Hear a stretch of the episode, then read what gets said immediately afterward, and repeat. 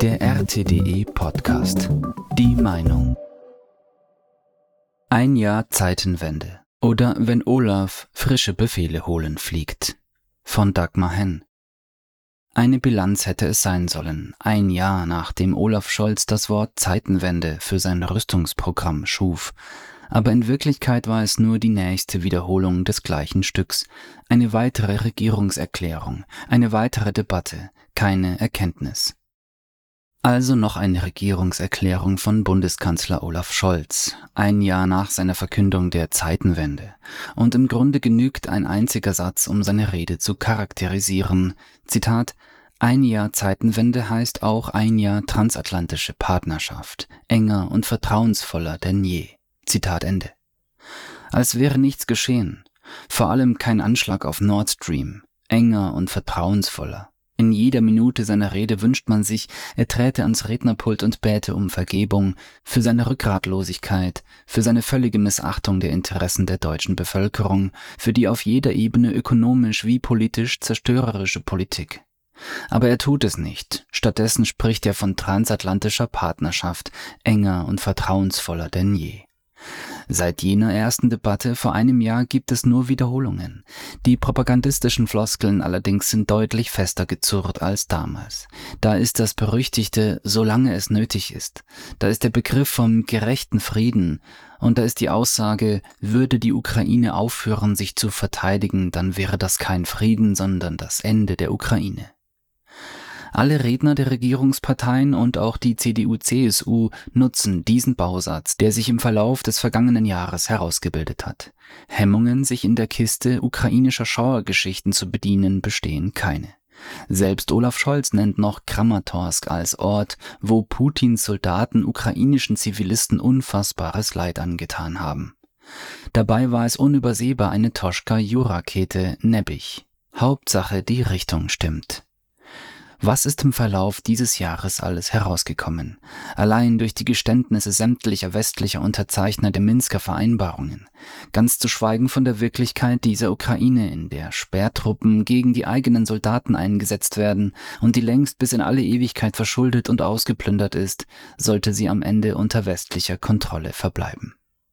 Selbstverständlich wird auch in dieser Runde so getan, als hätte es keine acht Jahre Krieg im Donbass gegeben, und selbstverständlich ist es die Vertreterin der Grünen, die mit ihrer Beteuerung, es seien mehr als 365 Tage Ausnahmezustand für die vielen Kinder, deren Alltag nicht das Kindsein, das Unbekümmertsein in sich trägt, sondern die Warn-App, der Schutzkeller, die Entbehrung, die Gefahren und das große Thema Verlust, besonders schräge Töne erzeugt. Zumindest für all jene, die vom langjährigen Bombardement des Donbass wissen. Aber das ist eine verzerrte Wahrnehmung, die man längst kennt, ein Zurechtrücken der Wirklichkeit, das unverzichtbar ist, wenn man gegen den unbegründeten, völkerrechtswidrigen, brutalen russischen Angriffskrieg wettern will. Noch ein ganz anderes Gefühl von Dissonanz tritt aber auf, wenn Olaf Scholz davon spricht, man stehe zur Beistandspflicht in der NATO und lasse dem Taten folgen mit unserer Marine und Bundespolizei, die sich zusammen mit Norwegen und anderen um den Schutz kritischer Infrastruktur in Nord- und Ostsee kümmern. Sind etwa noch weitere Sprengungen weiterer Pipelines geplant, bei der die norwegischen Erfahrungen nützlich sein könnten? Sollte dies das unbewusste Eingeständnis sein, von der Sprengung gewusst zu haben? Wohl kaum, da Scholz seine Reden schreiben lassen dürfte, was unbewusste Mitteilungen ausschließt. Er sagte, Zitat, ich bin froh, dass sich beide Seiten, Präsident Vucic und Premierminister Kurti, Anfang dieser Woche klar zum deutsch-französischen Vorschlag für eine Grundlagenvereinbarung bekannt haben. Zitat Ende. Vucic hat in den letzten Wochen deutlich genug ausgesprochen, von der EU erpresst zu werden. Auch hier ist der Abstand zwischen der Welt und der Welt nach Scholz beträchtlich. Die deutlichste Veränderung gab es allerdings in China. Die Aussagen zur US-Hegemonie sind an Deutlichkeit kaum mehr zu überbieten und die Panik, mit der in Washington inzwischen Waffenlieferungen aus China nach Russland zusammenfantasiert werden, zeigt nur, dass langsam wahrgenommen wird, wie eng dieses Bündnis tatsächlich ist, selbst ohne formalisiert zu sein. Die Biden-Regierung drängt mittlerweile auf Sanktionen auch gegen China. Für die europäische Wirtschaft wäre das das Ende, während allein die Tatsache, dass der chinesische Text veröffentlicht wurde, darauf hinweist, dass China auf jede Art von Sanktion vorbereitet ist. Scholz tut so, als habe er nichts davon verstanden und als wäre dieses Deutschland, das nach Nord Stream zur globalen Lachnummer geworden ist, noch stark und einflussreich. Nicht einmal die chinesischen Aussagen zu biologischen Waffen hat er verstanden oder verstehen wollen. So Scholz, Zitat, und es ist gut, dass China die klare Botschaft gegen den Einsatz von Nuklearwaffen jüngst in seinem Zwölf-Punkte-Plan wiederholt hat und sich auch eindeutig gegen den Einsatz biologischer und chemischer Massenvernichtungswaffen stellt. Zitat Ende. Ja, und es fordert zusammen mit Russland Aufklärung über die US-amerikanische Biowaffenforschung. Was Scholz schon allein deshalb nicht erwähnen kann, weil in den US-Biolaboren in der Ukraine ja auch zwei deutsche Institute geforscht haben, also auch die deutsche Forschung mit gemeint sein dürfte. China solle eine klare Verurteilung des russischen Angriffs liefern, betont er, und erklärt gen Peking gewandt, Zitat, nutzen Sie Ihren Einfluss in Moskau, um auf den Rückzug russischer Truppen zu drängen. Zitat Ende. Das dürfte dort schlicht niemanden interessieren, genauso wie Scholz nur sein Scheitern bestätigt, wenn er erklärt, er habe in seinen Gesprächen mit dem brasilianischen Präsidenten und zuletzt mit dem indischen Premierminister in New Delhi betont, die Welt müsse Putin zum Rückzug seiner Truppen auffordern. Weder Brasilien noch Indien werden das tun. Zur Disposition steht die globale Machtverteilung, zitiert Friedrich Merz in seiner Antwort aus einem Artikel in der Neuen Zürcher Zeitung. Aber natürlich nicht mit der Absicht einer realistischeren Sicht den Weg zu bahnen, im Gegenteil. Er vollzieht gleich den Schwenk auf den neuen Feind. Zitat, aber das, was Russland mit Nord Stream 2 gemacht hat, macht die Volksrepublik China seit Jahren mit ihrer sogenannten neuen Seidenstraße. Das ist ebenso ein imperiales Projekt, um wirtschaftlichen Einfluss und politische Macht zu gewinnen. Zitat Ende. Ursprünglich ist die neue Seidenstraße ein Projekt der Selbstverteidigung gegen die USA. Wenn es eine aggressive Seemacht gibt, die versucht, über die Kontrolle der Seewege Macht auszuüben, dann ist der einfachste Weg, sich dieser Bedrohung zu entziehen, den Transport der eigenen Waren vom See auf den Landweg zu verlagern. Mit anderen Worten, gäbe es diese aggressiven USA nicht, wäre nie ein Seidenstraßenprojekt entstanden.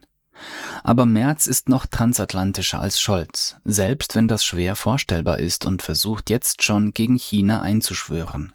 Gleichzeitig benennt er zwar nicht die Sanktionen als Ursache, aber durchaus die Folgen für die deutsche Wirtschaft. Diesen Winter hätten eben die Haushalte an der Heizung gespart, der Winter sei mild gewesen. Merz, Zitat, aber die Industrie, meine Damen und Herren, hat nicht gespart, sondern die Industrie hat Produktionen stillgelegt. Wir haben im Jahr 2022 in Deutschland das erste Mal eine Industrieproduktion gehabt, die unter 20 Prozent unserer Wertschöpfung liegt.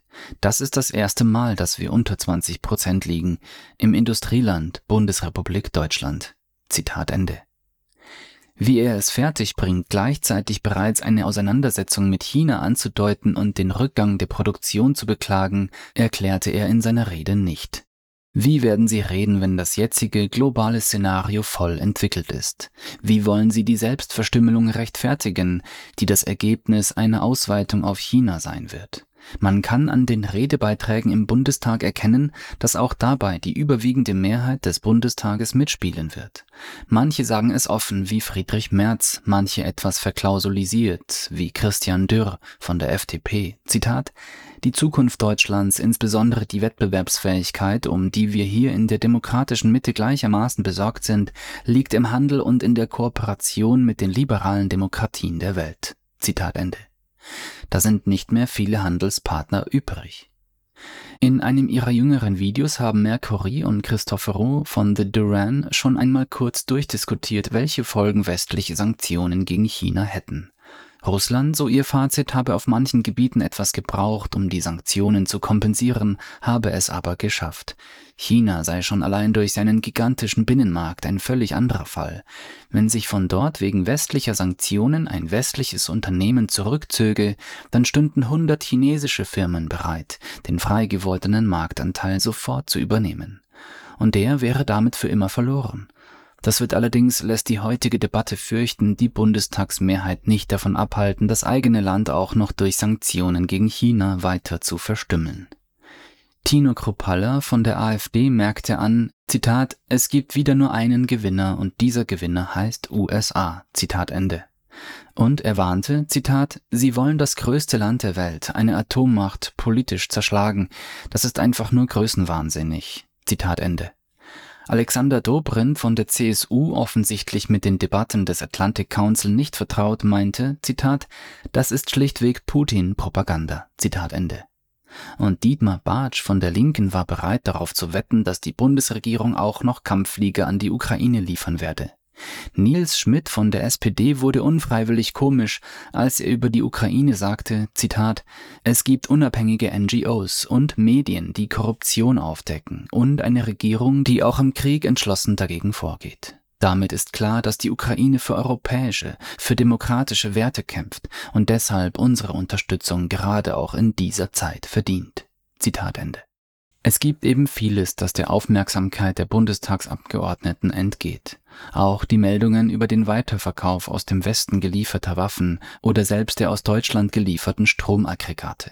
Allerdings entgeht ihnen auch, wie es wirklich um die ukrainische Armee steht, obwohl doch der BND zumindest laut Spiegel darüber berichtet haben soll. Es entgeht ihnen, wie weit sich die Welt vom kollektiven Westen entfernt hat, und ganz und gar entgeht ihnen, dass jeder deutsche Versuch, irgendjemanden auf die westliche Seite zu ziehen, völlig vergebens ist, weil das Schweigen zu Nord Stream jedermann signalisiert hat, dass da nur ein weiteres Anhängsel Washingtons spricht. Der Wirklichkeit am nächsten kam wieder einmal der fraktionslose Robert Fahle. Zitat. Die wirkliche Zeitenwende begann am 26. September 2022, als in der Nacht die Nord Stream Pipelines durch die USA und Norwegen in den Meeresgrund hineingesprengt wurden. So wurde die Basis unserer Energieversorgung, unserer Industrie und unseres Wohlstands angegriffen. Sie, Herr Scholz, machen Deutschland zum Vasallen der USA und bürden uns die Lasten des Ukraine-Krieges auf, den die USA seit acht Jahren mit Kiew vorbereitet haben, um Russland zu schwächen und den nächsten Krieg und die Auseinandersetzung mit China vorzubereiten. Zitat Ende. Ja, obwohl im Verlauf des vergangenen Jahres nachvollziehbar und mit westlichen Quellen belegt wurde, dass es eben gerade kein unbegründeter Angriffskrieg Russlands ist, findet sich im Ganzen auf 736 Abgeordnete aufgeblasenen Bundestag genau eine Person, die diese Wahrheit auszusprechen wagt, und nur eine Person, die die Vorgänge um Nord Stream als das benennt, was sie waren, ein terroristischer Akt eines vermeintlich engen Verbündeten. Es bleibt also alles wie gehabt. Immerhin, bei dieser Debatte beendete nur Robin Wagner von den Grünen die Rede mit dem Gruß der ukrainischen Faschisten, nicht gleich mehrere Redner, wie vor einigen Wochen. Man würde allerdings zu weit gehen, dahinter Einsicht zu vermuten. Und geht es weiter so? Bundeskanzler Olaf Scholz ist inzwischen in Washington eingetroffen ohne journalistischen Tross, wie manche Redner bemängelten. Immerhin zumindest wird ihm sein neues Pflichtenheft noch persönlich übergeben. Er wird es vermutlich demütig und dankbar entgegennehmen. So wie sich die globale Lage gerade entwickelt, steht in diesem Heft die Liste der nun gegen China zu verhängenden Sanktionen. Die nächste Runde Bundestagsdebatte dürfte also zumindest insofern Neues bringen, dass dann emotionale Geschichten über den bösen Xi Jinping in die Debatte gestreut werden. Aber ein Ort wirklicher politischer Debatte dürfte dieser Bundestag auch dadurch nicht mehr werden. Das war der RTDE Podcast.